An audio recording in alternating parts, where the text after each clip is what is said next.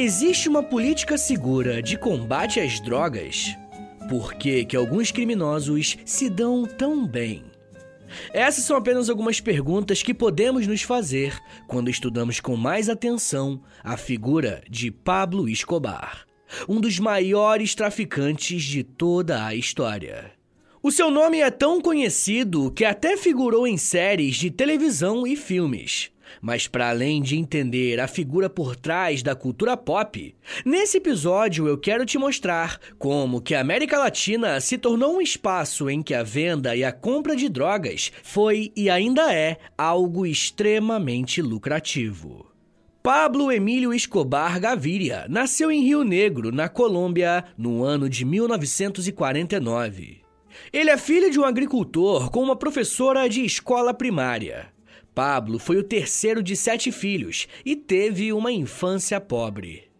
Pablo Emílio veio ao mundo quase que ao mesmo tempo que um outro homem se despedia dele de uma forma bem trágica.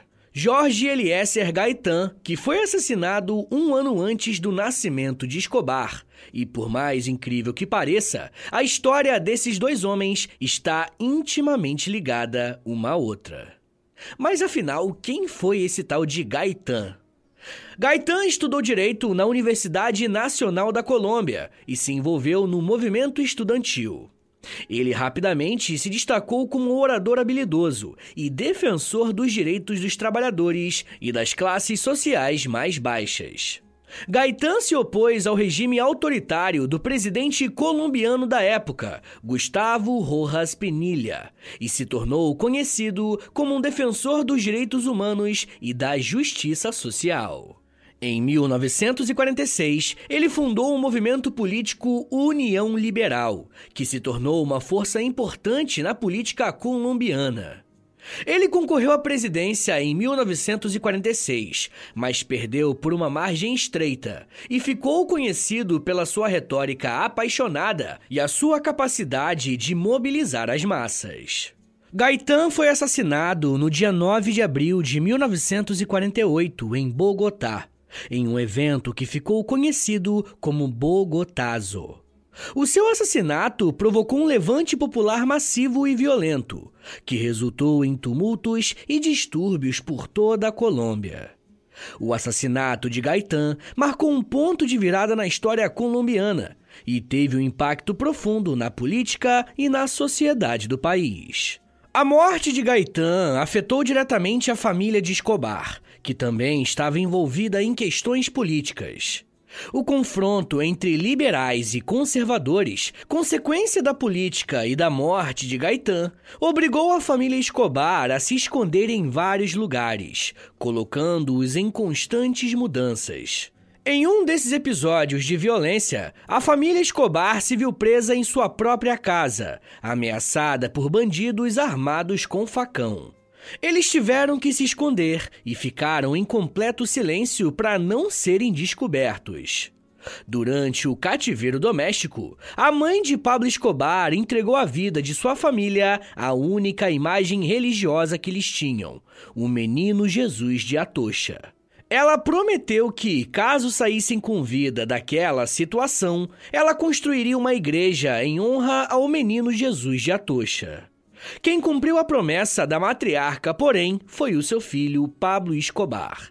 E foi muitos anos depois, quando ele já era o narcotraficante mais famoso do mundo, conhecido como El Patron e líder do Cartel de Medellín, uma organização criminosa mantida pelo dinheiro do tráfico de drogas. Mas vamos com calma, que esse assunto é mais pra frente. Bem, quando a família conseguiu sair ilesa da violência política e social da região de Rio Negro, eles ainda migraram várias e várias vezes. Essa vida itinerante durou até a década de 60, quando eles fincaram raízes no bairro de La Paz. Eles viveram numa casa de três quartos para acomodar os sete filhos. E, na verdade, dois quartos para os filhos, porque o terceiro virou um negócio do pai, mas que infelizmente não deu muito certo. Esse espaço, então, foi ocupado por Pablo Escobar, onde montou uma biblioteca com seus livros de política, uma coleção que incluía livros de Lenin e Mao Tse Tung. Pablo Escobar tinha 15 anos nesse período e prestava serviço pelo bairro como cortador de grama para ajudar a família. E na década de 60, a sua juventude se somou a um desejo revolucionário, que saía às ruas pedindo por liberdade e contra o autoritarismo no seu país. As universidades de todo o mundo viviam uma euforia revolucionária, e Pablo chegou a frequentar alguns dos protestos organizados pelos estudantes. Alguns biógrafos relatam que Pablo Escobar disse a seguinte frase em um desses protestos, aspas, Um dia vou fazer uma revolução, mas uma revolução para mim. Fecha aspas. Não foi apenas o desejo de ser um homem relevante que nasceu nessa época. Pablo observou muito bem como que a polícia reprimiu os atos estudantis, e alguns biógrafos apontam que esse foi o momento em que o Escobar criou uma eterna birra com os policiais. E a partir de então, toda vez que ele via uma patrulha pelo bairro, ele os xingava. Esse período foi importante para a vida de Escobar, e foi nessa época que ele começou a sua carreira no crime. O primeiro crime foi a falsificação de diplomas de formatura. Foi a primeira vez que o Escobar ganhou dinheiro com pequenos delitos. Aos poucos, Escobar foi pegando confiança e passou para crimes mais elaborados. O primeiro grande passo foi o roubo do Cadillac do bispo de Medellín, que deu certo, mas chamou a atenção da polícia local. Ele e os seus amigos tiveram que se desfazer do carro. Os primeiros passos para o mundo do crime já estavam dados, e Pablo Escobar não queria apenas tirar vantagem de algumas ações, mas ele queria ser reconhecido, e para isso construiu uma imagem de si mesmo. Ele passou a abotoar a camisa sempre do mesmo jeito, sempre cortando o próprio cabelo e sempre usando o mesmo tipo de pente para se pentear. A identidade já estava pronta. Agora era hora de chocar o país e o mundo. Pablo Emílio Escobar Gaviria ficou conhecido no mundo inteiro apenas pelo primeiro e pelo terceiro nome, ou pelo apelido que ele recebeu, como Dom Pablito e El Patron. Durante a sua vida, ele se tornou uma espécie de celebridade do mundo das drogas, da mesma forma que Al Capone foi nos Estados Unidos. Se você não sabe de quem que a gente está falando, depois dá uma procurada aqui no feed do História em Meia Hora. Tem um episódio que eu fiz com o título Máfia. Pablo Escobar começou a praticar alguns crimes, mas tinha um discurso anti-imperialista e que prometia dar o que ele roubava aos mais pobres, como se fosse uma espécie de Robin Hood. Pablo Escobar acabou se tornando uma figura que, entre aspas, lutava contra o sistema na Colômbia e que usava das mesmas armas daqueles que praticavam a violência contra a população. Pelo menos era esse o discurso dele. Por mais que o Escobar tentasse vender essa ideia de que ele estava lutando contra a polícia corrupta e praticando crimes em favor dos mais pobres, a verdade é que era o Escobar quem ficava cada vez mais rico. Ele sabia enaltecer a própria imagem, tornando-se um homem muito popular. Uma das formas que o Escobar aumentava sua influência com as massas era através do uso político do futebol. Mas essa relação também era bastante controversa. Por um lado, ele tinha um grande interesse pelo esporte e era conhecido pelo seu apoio financeiro a times de futebol e a jogadores. Mas, por outro lado, a sua influência no mundo do futebol também estava ligada a atividades criminosas e corrupção. Escobar investiu dinheiro em diversos clubes de futebol colombianos, incluindo o Atlético Nacional de Medellín. Ele fornecia recursos financeiros para melhorar a infraestrutura dos clubes, contratava jogadores e buscava promover o esporte em comunidades. O Atlético Nacional, em particular, teve um sucesso notável na década de 80, conquistando vários títulos sob o patrocínio indireto de Escobar. Mas é claro que existia uma face obscura nessa relação. Escobar usava o esporte como uma maneira de lavar dinheiro do tráfico de drogas e estabelecer contatos com pessoas influentes. Havia suspeitas de que ele subornava árbitros e manipulava resultados de partidas, tudo em benefício dos seus interesses. Além disso, Escobar também era conhecido pelo seu envolvimento na seleção nacional da Colômbia. Ele tinha uma relação próxima com alguns jogadores e, supostamente, chegou a ameaçar aqueles que se recusaram a fazer parte dos seus esquemas. Essa influência no futebol levou a alegações de que ele teria influenciado a seleção durante a Copa do Mundo de 94 nos Estados Unidos. Mas ele construiu essa influência bem antes. Nos anos 70, ele já era um milionário da cocaína, e a sua relação com a cocaína começou em 75. Escobar fazia viagens entre a Colômbia e o Panamá, contrabandeando drogas para os Estados Unidos. E foi nessa época que se estabeleceu o Cartel de Medellín. Nessa época, a Colômbia estava se tornando um dos principais produtores e exportadores de cocaína do mundo. Escobar e o seu cartel aproveitaram a geografia favorável da Colômbia, que possuía extensas áreas de cultivo de coca e rotas de tráfico já estabelecidas, para que assim expandisse as suas operações. Eles estabeleceram laboratórios de processamento de cocaína nas selvas colombianas e começaram a produzir grandes quantidades das drogas. A partir daí, Escobar e o seu cartel estabeleceram uma rede sofisticada de distribuição que envolvia o transporte de cocaína para os Estados Unidos. Inicialmente, o método mais comum era o uso de pequenos aviões e aviões de carga, que transportavam grandes quantidades de cocaína para o sul da Flórida. Essa rota era conhecida como a Rota da Cocaína ou a Rota do Caribe. Porém, à medida que as autoridades estadunidenses intensificaram a vigilância e a repressão ao tráfico aéreo, Escobar e o seu cartel tiveram que encontrar novas formas de contrabandear drogas para os Estados Unidos. Eles passaram a utilizar rotas terrestres e marítimas, como o uso de submarinos artesanais, barcos de pesca e até mesmo túneis subterrâneos.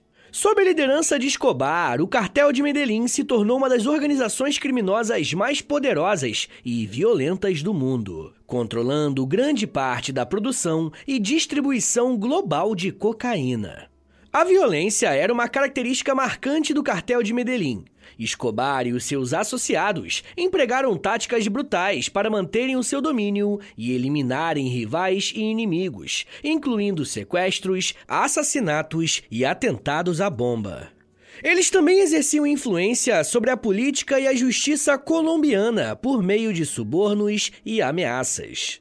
O cartel de Medellín, comandado por Escobar, encheu os Estados Unidos de cocaína, e está aí a origem da política adotada pelos Estados Unidos de guerra contra as drogas. A política de guerra às drogas é um termo que se refere a uma abordagem governamental abordada por muitos países do mundo, especialmente os Estados Unidos, na tentativa de combater o tráfico e o consumo de drogas ilícitas. A política é baseada em estratégias de repressão, criminalização e punição severa, com o objetivo declarado de reduzir o uso de drogas e a disponibilidade no mercado. Esse é um tema muito importante e por isso eu quero falar um pouco mais sobre a guerra às drogas para os apoiadores do podcast lá no Apoia-se. Nesse episódio exclusivo, eu vou entrar em mais detalhes a respeito da política contra as drogas nos Estados Unidos, México e, claro, aqui no Brasil. Se você quiser ouvir esse e os outros mais de 100 episódios exclusivos que já tem por lá, basta assinar apoia.se barra História em Meia Hora, porque além de você receber um monte de conteúdo exclusivo, você também ajuda o meu trabalho a continuar de pé. Bom, a guerra às drogas está ligada diretamente com a atuação de Pablo Escobar e o seu grupo criminoso. Essa política, muitas vezes, mirou nos traficantes, mas de fato acertou muito mais os consumidores. E no caso do cartel de Medellín, foi essa política de combate às drogas que enriqueceu Pablo Escobar. A repressão e a criminalização do tráfico de drogas aumentaram consideravelmente o preço e a demanda por cocaína no mercado ilegal. Escobar e o seu cartel se aproveitaram dessa situação para estabelecerem um monopólio na produção e na distribuição de cocaína. Eles controlavam uma grande parte da cadeia de abastecimento, desde o cultivo da coca até a exportação da droga para os mercados internacionais, como os Estados Unidos. Existem algumas estimativas que apontam que, no seu auge, o cartel de Medellín foi responsável por cerca de 80% do fornecimento de cocaína nos Estados Unidos, gerando bilhões de dólares em receita. E é importante ressaltar que o enriquecimento de Escobar e do cartel de Medellín estava intrinsecamente ligado à violência e à corrupção. Eles faziam uso de táticas violentas para manterem o seu domínio no mercado, assassinando rivais, subornando autoridades e implementando uma rede de influência política. A violência e a instabilidade causada pelo tráfico de drogas tiveram um impacto devastador na Colômbia e em suas instituições. Em última análise, a política de guerra às drogas contribuiu diretamente para a ascensão e para o enriquecimento de Pablo Escobar mas também teve consequências profundas e negativas para a sociedade colombiana como um todo. Eu já quero falar mais sobre essas consequências e como que elas prejudicaram diretamente o povo colombiano. Mas segura um minutinho aí, tá, gente, que daqui a pouco a gente volta. E eu falo um pouco mais sobre criminalidade, ética, corrupção, justiça e pobreza. Segura aí, que é um minutinho só.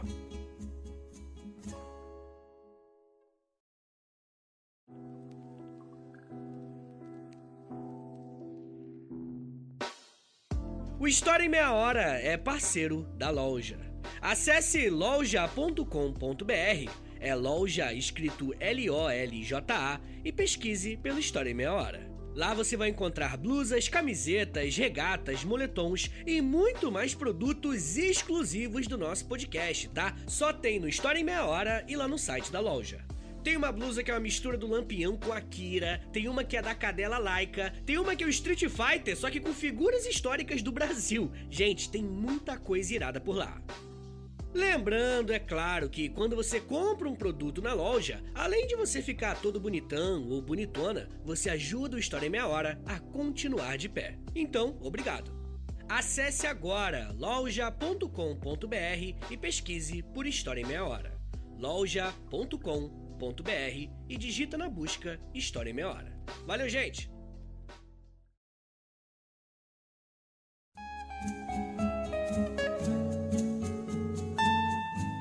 Abre aspas. Por conta da opulência, mergulhamos num turbilhão de excessos, gastos extravagantes e desperdícios. Meus pais tinham a ideia de construir a casa dos seus sonhos num dos melhores terrenos do bairro de El Poblado. Para tanto, contrataram os serviços de famosos arquitetos californianos, que enviaram as plantas e a maquete de um projeto de 4.600 metros quadrados.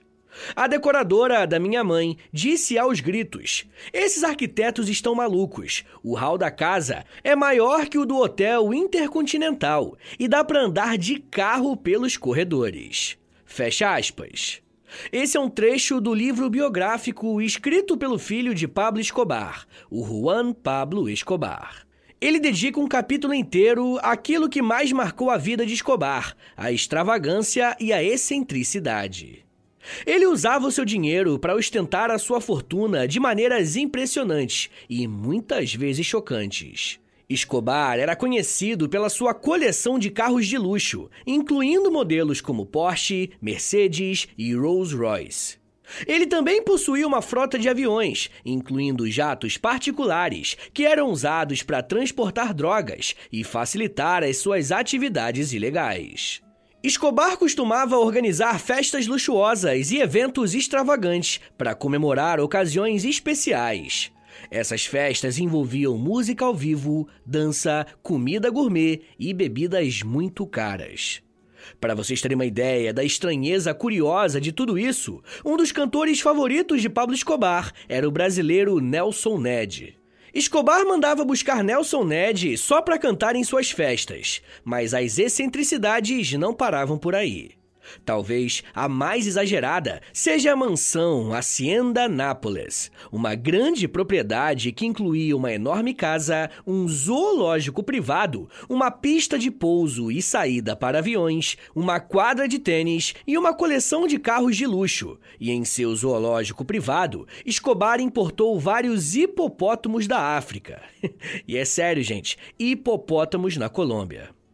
Após a morte de Escobar, esses hipopótamos se reproduziram e agora são uma espécie invasora na região, causando desequilíbrio ambiental. Bom, mas se o Escobar já ganhava bilhões de dólares nos anos 70 com o contrabando de cocaína para os Estados Unidos, na década seguinte ele alcançou a Europa e a Ásia.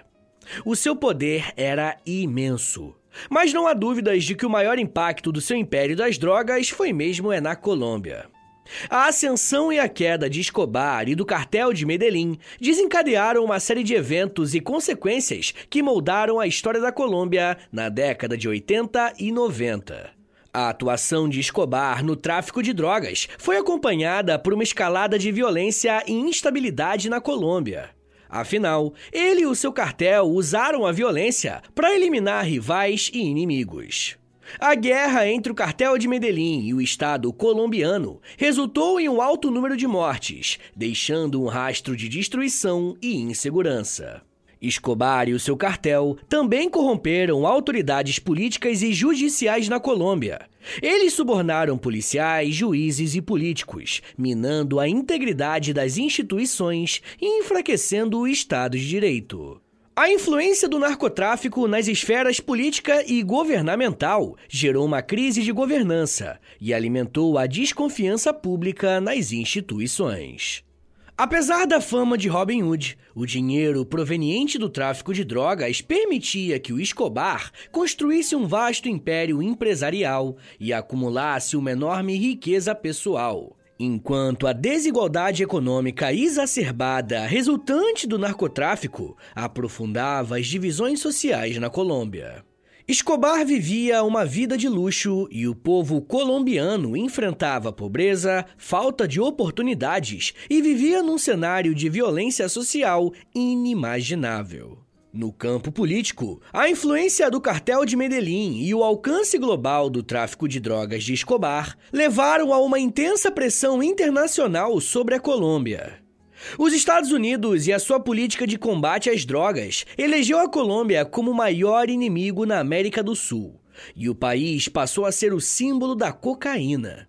Até hoje, por exemplo, os colombianos sofrem com alfândegas pelos aeroportos mundo afora. Escobar já se foi, mas o estigma ficou. Pablo Escobar também tinha uma relação complexa e controversa com a política colombiana. Embora ele fosse um criminoso procurado e as suas atividades envolvessem o tráfico de drogas e a corrupção, Escobar também buscou se envolver e influenciar o cenário político do país. Uma das estratégias de Escobar era financiar campanhas políticas e candidatos que fossem favoráveis aos seus interesses. Ele investiu muitos recursos financeiros para apoiar candidatos simpáticos ao narcotráfico, buscando obter proteção e influência política. Essa prática permitia que ele estabelecesse laços com figuras importantes do cenário político e construísse uma rede de influência. Escobar tinha uma estratégia dupla. Por um lado, ele corrompia políticos e autoridades para garantir a sua proteção e imunidade. Por outro lado, ele se posicionava como um benfeitor da população carente, patrocinando obras de caridade e investindo em infraestrutura para ganhar popularidade e apoio. E essa mistura de corrupção e apoio populista rendeu a Escobar uma base de apoio significativa em áreas empobrecidas da Colômbia. Ele usava sua popularidade e influência para ganhar eleitores e criar um escudo de proteção contra a extradição para os Estados Unidos, onde enfrentaria acusações criminais. A influência política de Escobar atingiu seu auge quando ele foi eleito para o Congresso colombiano em 1982, representando o partido político de extrema-direita Movimento Democrático Colombiano, o MDC. A sua eleição foi amplamente vista como um exemplo de como que o narcotráfico e a corrupção haviam infiltrado as instituições políticas do país. No entanto, a sua posição no Congresso gerou controvérsia e críticas, tanto internamente quanto internacionalmente. Muitos argumentavam que a sua eleição era um reflexo do fracasso do sistema político e da influência corrosiva do tráfico de drogas na política colombiana. A relação de Escobar com a política da Colômbia, é claro, também foi marcado pela violência. Ele era conhecido por usar a violência para pressionar o governo a ceder às suas demandas, incluindo sequestros e assassinatos de políticos, juízes e jornalistas que representavam uma ameaça aos seus interesses. O auge da violência política de Escobar foi com a história de Luiz Carlos Galan, Galan era um político carismático e crítico do narcotráfico, o que o tornava um alvo para Escobar e os outros cartéis de drogas. No dia 18 de agosto de 1989, durante um comício político em Soacha, perto de Bogotá, Luiz Carlos Galano foi assassinado a tiros por membros do cartel de Medellín. O assassinato de Galan teve um impacto significativo na Colômbia e aumentou a pressão sobre o governo para combater os cartéis de drogas, e a determinação do governo em capturar Escobar aumentou bastante. Escobar ficou cada vez mais encurralado, com as forças de segurança colombianas e as agências de aplicação da lei dos Estados Unidos intensificando os seus esforços para capturá-lo. Uma ampla operação, conhecida como Busca Blocos, foi lançada para capturar Escobar e desmantelar o cartel de Medellín. Em 1991, o governo colombiano promulgou uma nova constituição que proibia a extradição de cidadãos colombianos para enfrentarem acusações criminais no exterior. Essa medida tinha claramente o objetivo de impedir que o Escobar fosse extraditado para os Estados Unidos, onde enfrentaria acusações graves relacionadas ao tráfico de drogas. Enquanto isso, Escobar estava escondido, evitando a captura e mantendo uma rotina de fuga. Ele usava uma variedade de táticas para escapar das autoridades, incluindo subornos, disfarces e esconderijos bem protegidos. Durante esse período, a violência em Medellín e em outras partes da Colômbia continuou, com atentados, assassinatos e ataques realizados em nome de Escobar e do cartel de Medellín. Finalmente, em 1993, depois de uma longa perseguição, Escobar foi localizado em sua residência em Medellín. E no dia 2 de dezembro daquele mesmo ano, as forças de segurança colombianas cercaram a casa onde ele se escondia. O confronto resultou em um tiroteio intenso e, durante a operação, Escobar foi morto.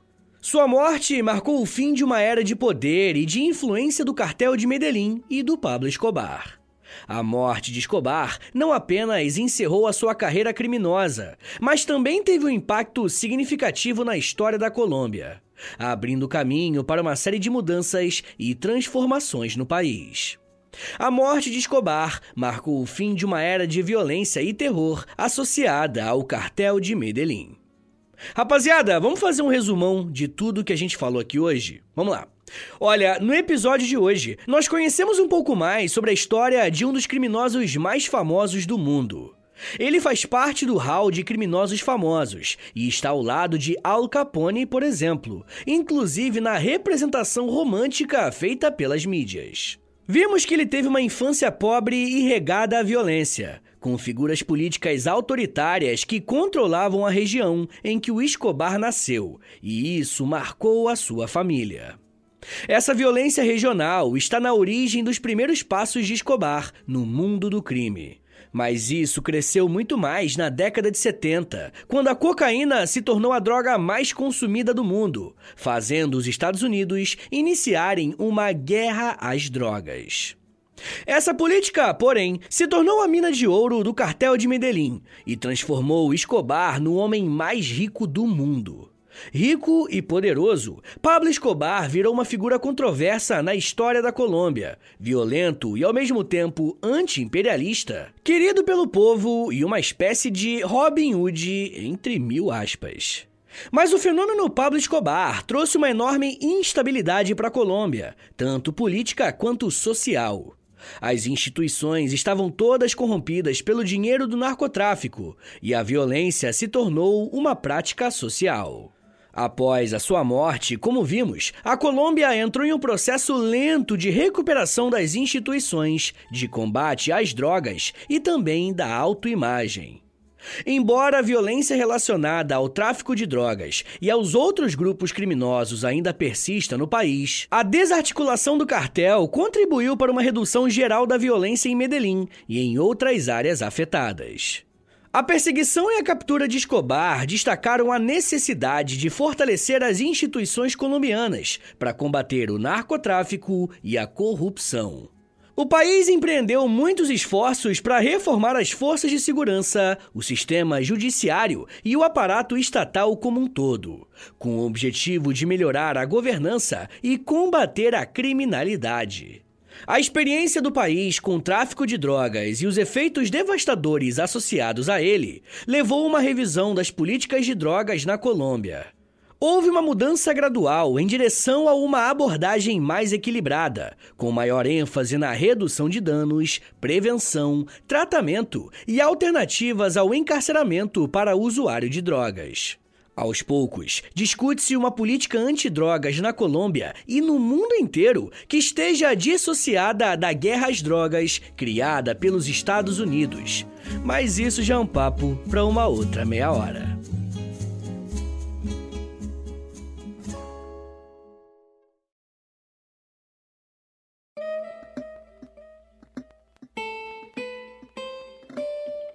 Muito obrigado por terem vindo até aqui. Meu nome é Vitor Soares, eu sou professor de História. E você acabou de ouvir o História em Meia Hora. Rapaziada, dá uma moralzinha aí, compartilha esse episódio, por favor. Posta nos stories do Instagram e aí me marca no arroba História em Meia Hora. Ou você pode também postar no Twitter e aí você me marca no arroba H30podcast, que aí eu já te mando uma mensagem agradecendo, tá bom? Se você gosta do História em Meia Hora, se você quer ver esse podcast por muito tempo de pé ainda, toda quarta e todo sábado, lançando episódio novo, bonitinho, dá uma chance pro nosso apoia-se, rapaziada. Por favor, entre em apoia.se barra História em Meia Hora, porque lá tem quase 100 episódios exclusivos para quem apoia. E claro, né, quando você apoia hoje, você tem acesso a todos eles. E todos os que vão sair enquanto você for apoiador, tá bom? Também tem Clube do Livro, tem conteúdo diário no Instagram, depende do nível lá, né, do, do plano que você assinar lá no Apoia-se, beleza? Mas claro, né, eu só quero que você assine caso você queira e possa ajudar, tá bom? Rapaziada, o História Meia Hora também tem a parceria com a Loja, tá bom? L-O-L-J-A, Loja. Entra no site deles, é loja.com.br, digita História Meia Hora, que você vai ser transportado aí tecnologicamente pra nossa lojinha, tá? Tem camiseta, moletom, tem vários produtos bem legais, tudo original do História Meia Hora, tá bom? E óbvio, né? Quando você compra uma roupa dessa, você fica gatão, gatona e ainda ajuda o meu trabalho. Mas rapaziada, se você quiser mandar um e-mail para mim, quer falar comigo para alguma coisa, anota aí meu e-mail e o meu Pix. Qualquer valor é mais do que bem-vindo, agradeço demais. É historiaemmeiahora@gmail.com. Uma coisa que eu vou te pedir agora, isso aqui não custa nada, tá bom? É de grátis. Pô, é só um minutinho da tua vida aí, não custa nada. Eu te dou tantos minutos, tantas, tantas meia horas aí de, de estudo. Pô, pelo amor de Deus. Dá uma moralzinha aí, clica no, no perfil do Spotify, aí do História em Meia Hora, clica em cinco estrelinhas para você avaliar o nosso podcast em cinco estrelinhas. Depois você clica em seguir e por último você clica no sininho, que o sininho vai enviar uma notificação pro seu celular quando tiver episódio novo. Eu também quero te convidar a conhecer o meu outro podcast, é o História pros Brother, que eu faço com Alexandre Níquel. Também é de história, mas é mais de humor, hein? Pelo amor de Deus. é uma pegada um pouco diferente daqui, tá bom? Então é isso, gente. Me siga nas redes sociais. É arroba no Twitter, no Instagram e no TikTok. Eu tô sempre lá no TikTok fazendo uns videozinhos educativos. Tá bom, gente? Então é isso. Muito obrigado, um beijo, até semana que vem! E valeu!